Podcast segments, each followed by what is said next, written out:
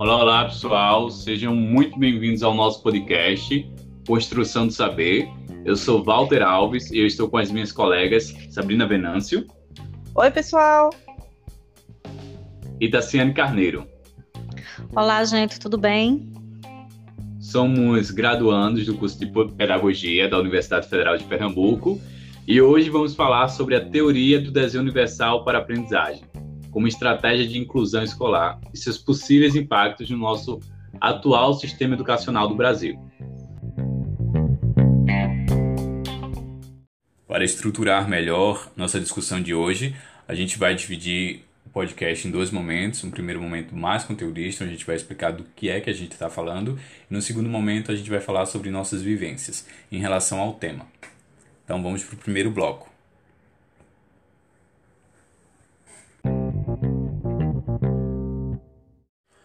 Bom, caro ouvinte, o conceito do desenho universal para aprendizagem, ou DUA, surgiu primeiramente em inglês como Universal Design Learning é, em 1999 em Massachusetts e foi desenvolvido por David Rose, Annie Meyer e outros pesquisadores do Center for Applied Special Technology, CAST, e foi apoiado pelo Departamento de Educação dos Estados Unidos. Essa abordagem né, ela foi inspirada no conceito de design universal da arquitetura, de modo que aposta né, numa proposta é, em que todos possam ter acesso ao mesmo espaço físico sem qualquer tipo de limitação.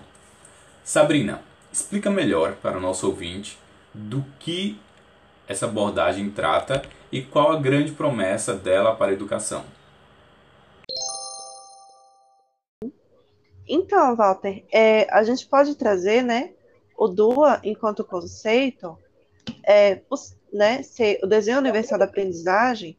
Então, a gente já começa a pensar em estratégias é, pedagógicas que promovam a aprendizagem de forma igualitária. Então, a gente vai pensar num currículo, né, o professor vai pensar num currículo é, que seja é, inclusivo para a pessoa com deficiência e não só para a pessoa com deficiência, mas também para os outros estudantes, né?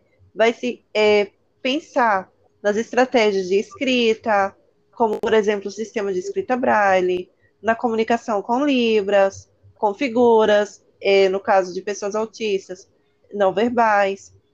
E um exemplo, né, ainda é, bem prático e comum que a gente encontra, por exemplo, a concepção de rampa né, se pensa na rampa para a acessibilidade e locomoção, não só de pessoas cadeirantes, mas né, de outras pessoas também que não usem cadeira de rodas. E assim também a gente pensa, né, o DUA se propõe a isso, a trazer uma aprendizagem, uma prática educacional, um sistema que não é, inclua somente a pessoa com deficiência, mas que abranja os modelos, diversos modelos de aprendizagem de, dos grupos e dos indivíduos específicos. Exatamente isso, Sabrina. Então, a, a grande promessa do, do DUA é, é, dessa proposta, a elaboração, né? A proposta é a elaboração de estratégias para a acessibilidade de todos, tanto em termos físicos quanto em termos de serviços, produtos e soluções educacionais, para que todos possam aprender sem barreiras. Então, é justamente né? Assim, o DUA ele busca justamente fugir desse currículo oferecido de modo padronizado, né? Aquele modelo que é padronizado e posto engessado, na medida em que se busca os princípios baseados na pesquisa e tenta constituir um modelo prático que objetiva maximizar as oportunidades de aprendizagem para todos. É, no caso, para todos os estudantes, né, é, que é o público-alvo da educação é, especial ou não, certo? O objetivo é auxiliar os educadores e demais profissionais a adotarem modos de ensino e aprendizagens adequados. Assim, ao invés de se pensar numa adaptação específica para um aluno particular, em determinada atividade, se pensa em formas diferenciadas de ensinar o currículo para todos os estudantes, que é a, a o exemplo como da rampa, né? A rampa ela foi pro, projetada para atender um determinado público, mas na verdade ele abrange, ele atende a todos, né? De maneira igualitária. Então a proposta né? A promessa do DUA é justamente isso: promover estratégias, mecanismos, né? É, de acessibilidade para todos no que se refere ao espaço físico, aos serviços, produtos e às soluções educacionais. Dito isso, agora nós vamos para o nosso segundo bloco.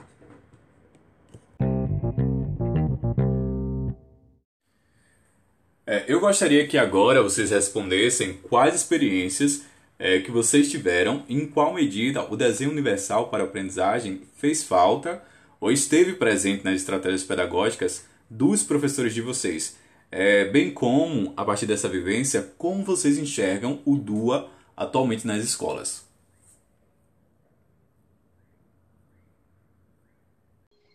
Uh, então, Walter, é, eu tive acesso, sim, a algumas práticas, né, é, educacionais, por exemplo, né, professores que procuravam é, adaptar algumas atividades para mim, para alguns outros colegas também.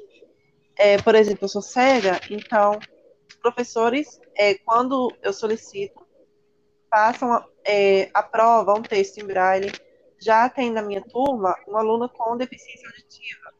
Então, os professores procuram ela, é orofa, ela faz a leitura orofacial, então eles procuram falar em frente a ela, para que ela possa ter esse acesso né, à comunicação do professor e a compreender o andamento melhor que está sendo passado, o que o professor está transmitindo. Então, assim, é, eu vejo, por exemplo, né, essas perspectivas do desenho universal para aprendizagem é, nesse sentido, dentro da, da escola, dentro hoje dentro do, da universidade, né, do ensino superior. Uhum. Você, Tassiana? Então, é, Walter, e até ouvindo aí o relato, né, da, da nossa amiga, né, Sabrina, é, eu não tive, assim, é, em relação na, na minha educação, né, é, fundamental, ensino médio, eu não tive esse contato assim é, com, com pessoas assim, né, com deficiência, nas minhas turmas e tal. E nas escolas em que eu estudo, também assim, vendo a questão é, de arquitetura, né, as escolas também elas não tinham esse é, essa estrutura física, né, para é, atender a esse público. E em relação a, ao, ao que o DUA ele propõe, realmente também eu não consegui, né, em algum momento na minha fase de, de educação, é, ver esse tipo é, de processo, né? Uhum. Inclusive na própria questão é, acadêmica, né, no, no, sentido de na na formação, também a gente não tem esse esse processo evidente, né? Até porque esse processo do DUA, né, esse essa essa teoria do DUA, é um, é uma, um tema pouco conhecido aqui no Brasil, né? A gente não tem, é, a gente tem uma escassez de literatura né, científica sobre esse assunto aqui no nosso país que possa dar uma, um suporte para para que as pessoas que trabalhem na área educacional tenham né, essa visão e, e, comecem a relacionar esse tipo de aprendizagem, né, esse tipo de processo. Então, E nas escolas nas quais eu já também trabalhei, assim, em relação a, a estágio, uh, eu também não consegui ver esse tipo de, de processo, né? Porque quando a gente começa a ler sobre o tema, a, então a gente passa a entender e a tentar memória, a buscar na memória exemplos, né? É, que tenham a ver com o que a gente leu, né? É, por exemplo, em relação às atividades que venham abranger, que venham atender ao público, né, aos estudantes de modo geral, isso não acontece, porque ah, numa escola onde eu estagiei, por exemplo, existiam os alunos com é, deficiência, né, que tem algum tipo de, de, de dificuldade de locomoção, algum tipo de deficiência, não tem esse tipo de, de, de aprendizagem, como o DUA ele propõe. Né? Então, a gente realmente ainda está muito. É... Atrasado mesmo. Né? Atrasados. Tassiana, eu pego esse gancho porque a gente também está atrasado e a gente faz a conclusão da nossa discussão agora na cadeira de transtorno do aspecto do autismo.